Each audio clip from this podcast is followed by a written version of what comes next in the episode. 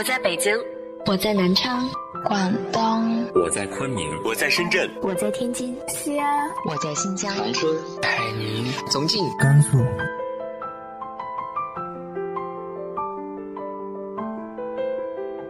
这里是 FM 幺八零八四，昨天的你的现在的未来，我是主播背着吉他的蝙蝠女侠。无论你在哪儿，这里都有我的温暖等你。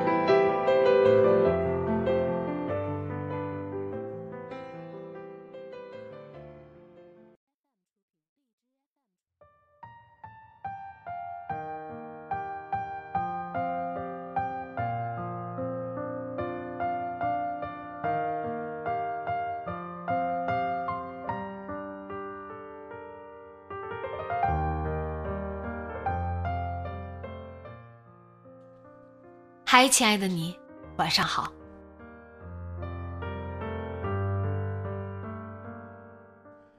成长总是要付出一些代价，别担心，爱你的人会一直陪在你身边。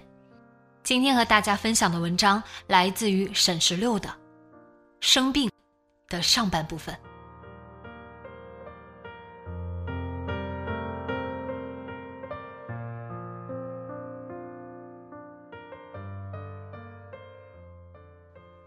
十五岁的林小满在学校旁边的丁字路口突然摔倒了。他要跟姐姐林白露去父亲工作的地方，但左等右等不见人，有点不耐烦，可又不愿抬腿走。对于现在的林小满来说，走路就是割裂自尊的一把钝刀，每一道伤口又深又长，难以愈合，像长着嘴巴的蟾蜍，丑陋无比。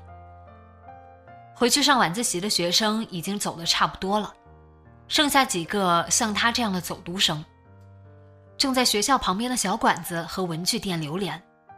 其中一个是林小满的同班同学钟月，他迅速朝这个方向看了一眼，又跟小伙伴嬉笑起来。小满能隐约听到自己的名字、瘸子和报应等字眼，脸噌的一下红至耳根，像烧了起来。那种羞愤令他失去了思考的能力，只想尽快逃离。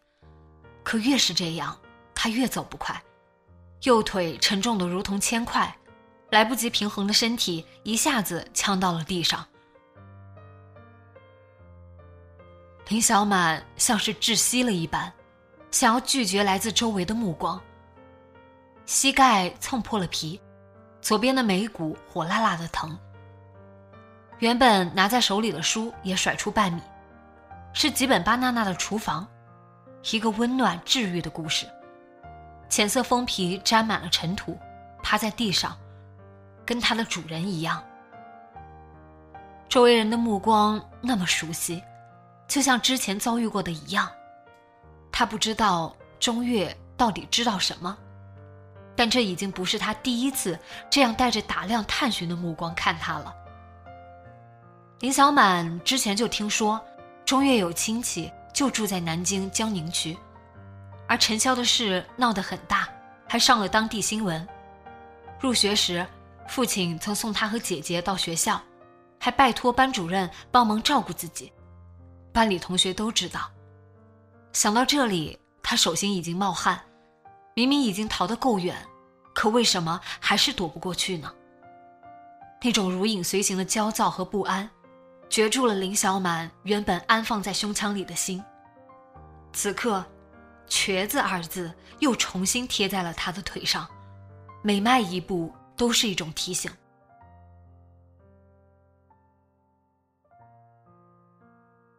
钟月在不远处笑了起来，指着摔倒的林小满，对周围的人说：“人就是不能做坏事，你看，善有善报，恶有恶报。”原本只当笑谈来听的人，眼神也开始变得半信半疑。这时，林白露像仙鹤一样迈着轻盈的步子跑了过来。成都的夏天闷热难耐，她跑了两步，脸上就散出了汗珠。白露熟练地扶起小满，带他去旁边的医务室处理伤口。那种轻盈，刺痛了林小满的双眼。长久的沉默如同一块坚硬的石块压在林小满的身上，重的令他直不起腰。在他看来，将要去的地方比此时此刻还要压抑。这不是林小满第一次摔倒，半年前，林小满的右腿膝盖开始疼，先肿了一个小包，后来慢慢由硬变软，仿佛能摸到里面的水。他从小跳舞。腿脚没少受伤。一开始只以为又不小心磕碰到了，只简单跟姐姐抱怨过几句，他俩都没当什么事儿。林小满怎么也没想到，这病能成为搅乱家人生活的漩涡，不早不晚，被有心人安上了一个特殊的、不容辩白的罪名。身处漩涡中心的他，突然有些明白。老爷在讲《岳飞传》时提到的“欲加之罪，何患无辞”。那时全家人都在南京生活，日子虽然普通如水，但小满从未感觉艰难。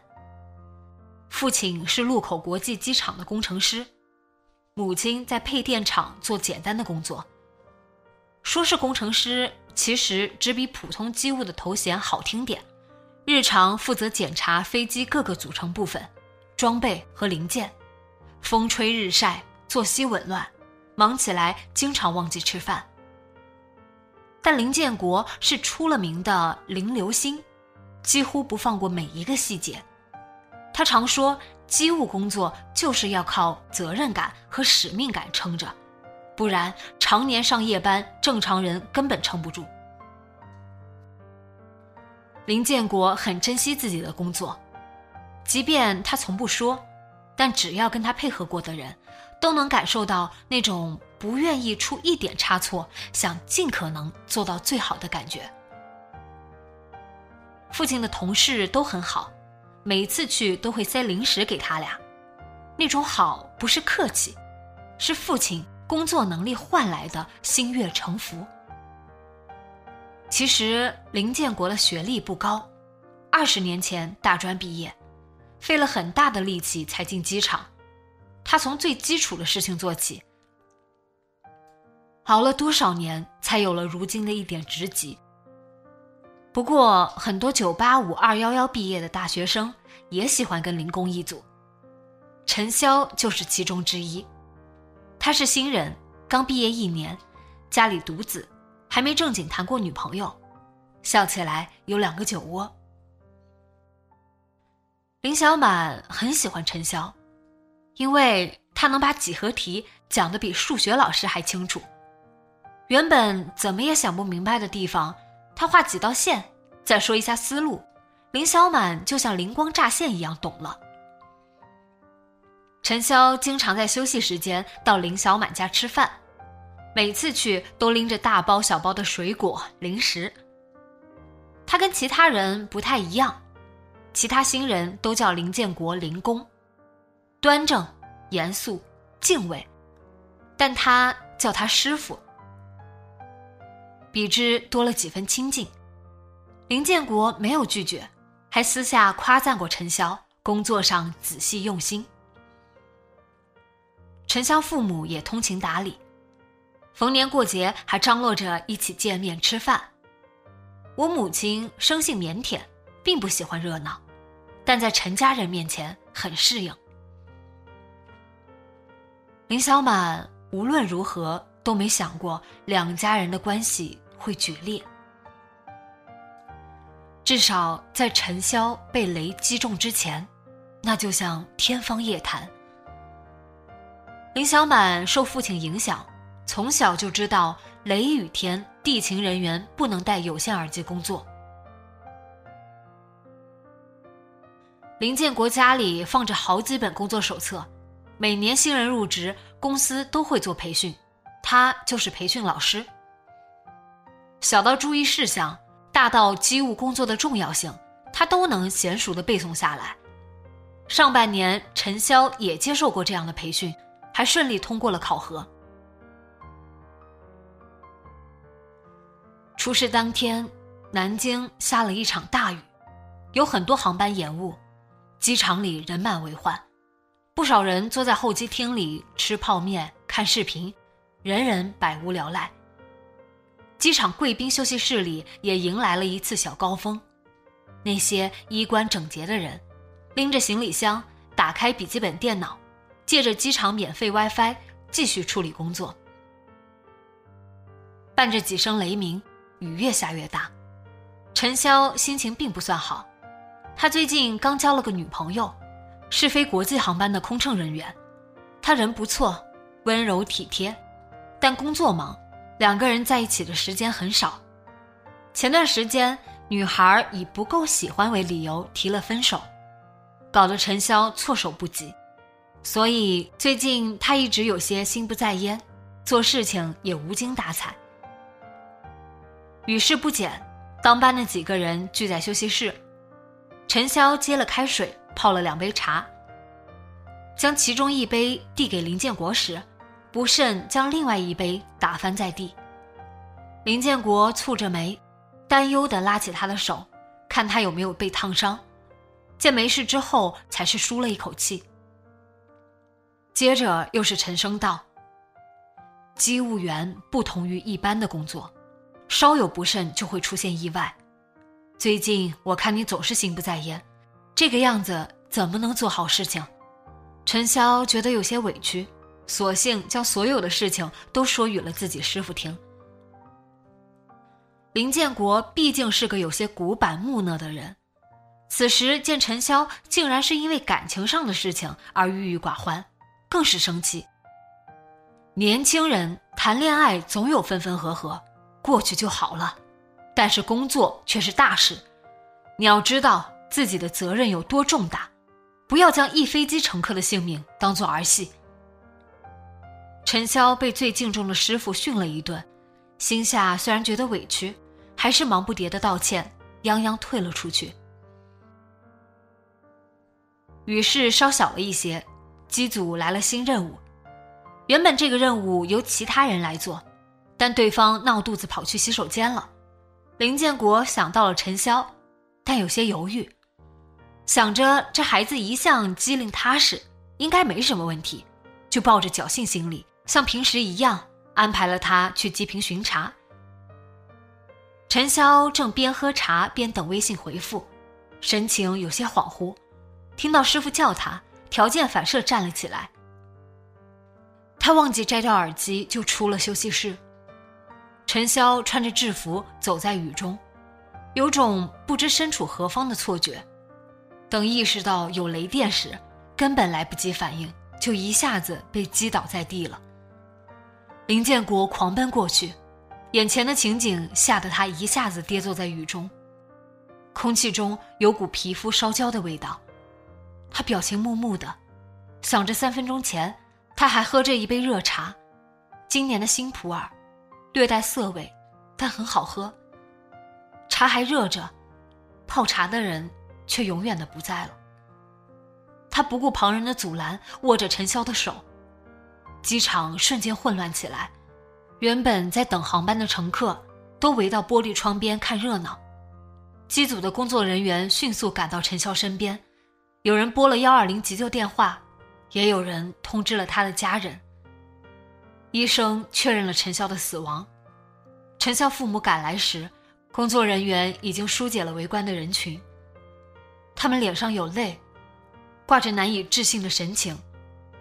机场的相关领导来进行安抚协调。林建国站在十米之外，不敢靠近。他的手在发抖，思维还处于冻结状态。一种愧疚和自责像巨大的蛇缠住了他。他无法呼吸，想要逃离。等走进陈家人身边时，他们根本顾不上林建国，像是隔着玻璃在应对这个世界。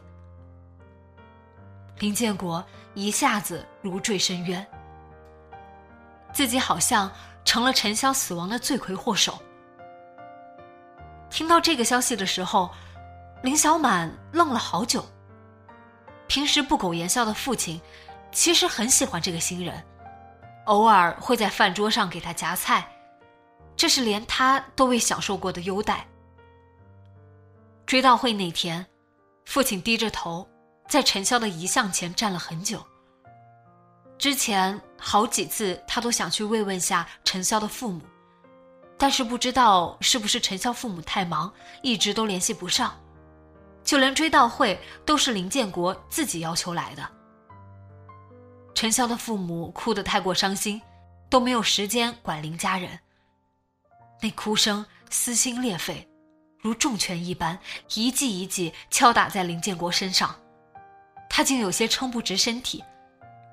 那份愧疚，压得他讲不出那句对不起。而林小满对眼前的一切都觉得过分陌生。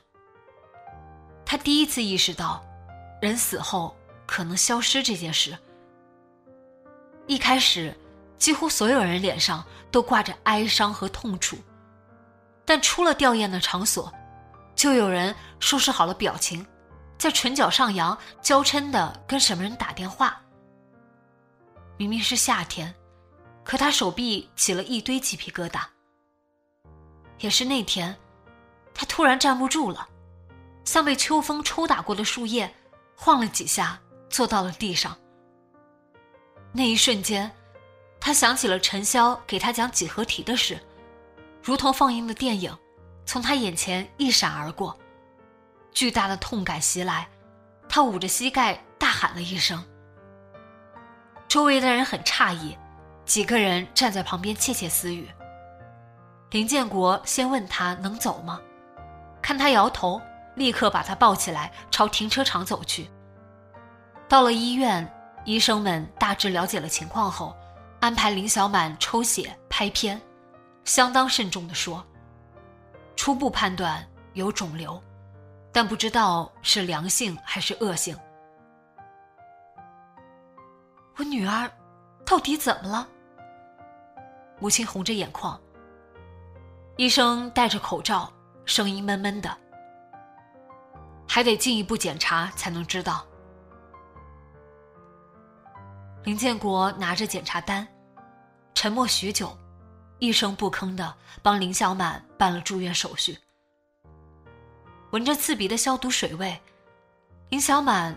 突然很想吃夫子庙旁边的盐水鸭，就那样，几乎没有预料的，他不能像正常人一样行走了。谁也不知道什么时候能好，或者还能不能好。